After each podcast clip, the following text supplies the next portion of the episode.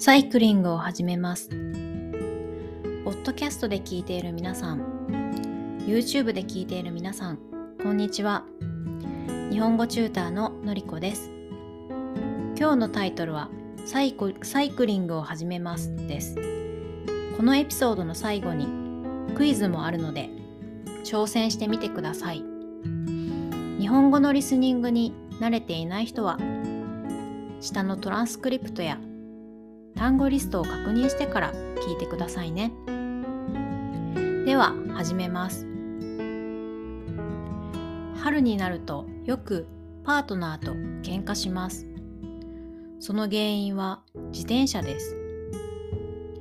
パートナーはサイクリングが好きで、毎年春になるとサイクリングを始めます。仕事の後や週末など時間があればサイクリングしています。一方私はサイクリングがあまり好きではありません。その理由は2つあります。1つは私に合うサイズの自転車がないから。もう一つはヨーロッパでは車道を走らなければいけないからです。私たちの大家さんは自転車を数台持っていて勝手に使っていいよと言ってくれています。でもどれも私にとっては大きいのです。私は身長が152センチで自転車に乗るときはサドルに座ってつま先が少しつくぐらいのサイズが好きです。でも大家さんが持っている自転車は自転車を片側に傾けないと足がつきません。だから私はその自転車に乗りたくありません。でも毎年春になるとパートナーがサイクリングに行こうと誘ってきます。でも私は自分に合わないサイズの自転車でサイクリングに行きたくありません。それで毎年喧嘩になっていました。でも私は今年ある決心をしました。自分に合った自転車を買うことにしたのです。ドイツではサイクリングがとても人気で私の家の周りにはサイクリングができる場所がたくさんありますせっかくドイツにいるのいるのだからサイクリングを始めてみようと思いました。早速土曜日に自転車を見に行きました。私の身長と私の好みを考えると子供用の自転車になります。私たちが行った自転車屋さんには子供用の自転車でも子供っぽくないかっこいいデザインのものがありました。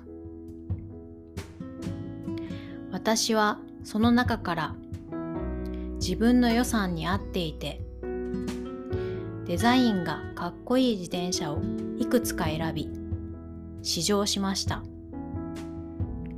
そしてその中から気に入った2つの自転車を選び店員さんを探しました。店員さんの意見を聞いてからどちらを買うか決めたかったからです。でもあいにくその日は混んでいてなかなか店員さんを捕まえられませんでした。だから家に帰りオンラインで注文することにしました。結局お店で自転車を買えませんでしたが自分に合う自転車のサイズが分かったので自転車屋さんに見に行ってよかったです。ドイツの自転車屋さんに行って驚いたことは自分が気になる自転車で店内の試乗用コースを走ることができたことです。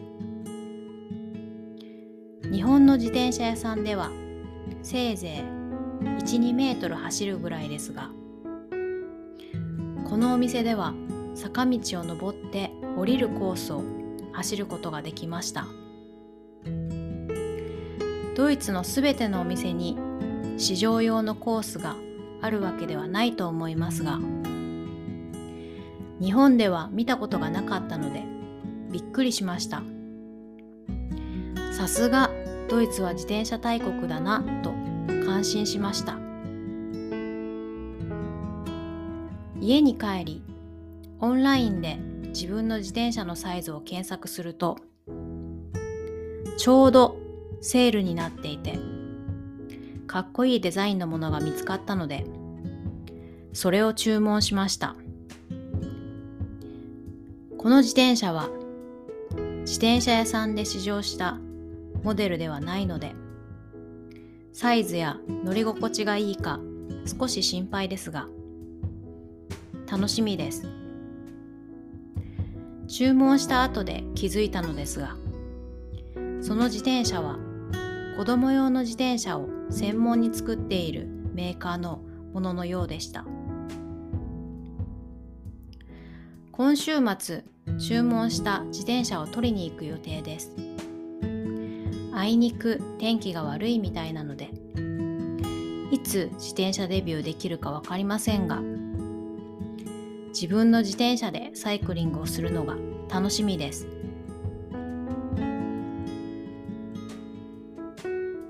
では今日のクイズです。私がサイクリングが好きではない理由は何ですか？私はどんな自転車が好きですか？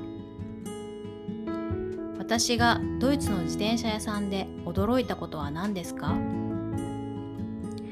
私は自転車をどこで買いましたか？皆さんはサイクリングが好きですか？どんな自転車に乗っていますか？よかったら私のレッスンに来て教えてください。